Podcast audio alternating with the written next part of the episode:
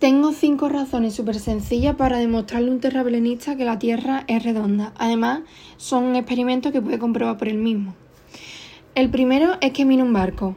Verá que cuando se va alejando en el horizonte, lo primero que deja de ver es el casco, pero el mástil lo sigue viendo.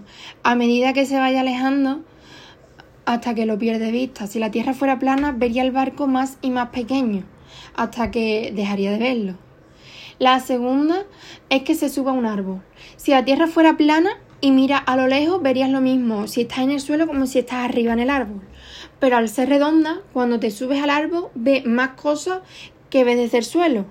Y así, contra más te subas, más puedes ver el horizonte.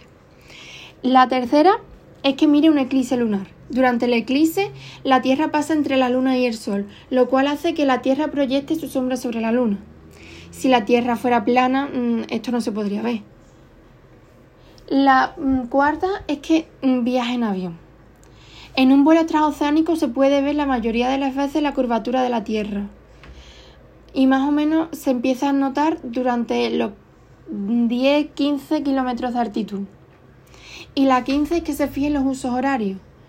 Mientras si la Tierra es redonda y rota sobre su eje, el sol ilumina una parte de la esfera, mientras que la otra permanece en la oscuridad.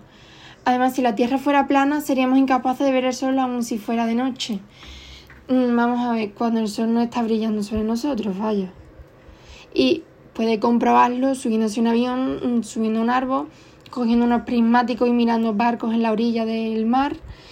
Y bueno, fijándose en las horas. O sea que puede comprobarlo y vería que la Tierra no es plana para nada.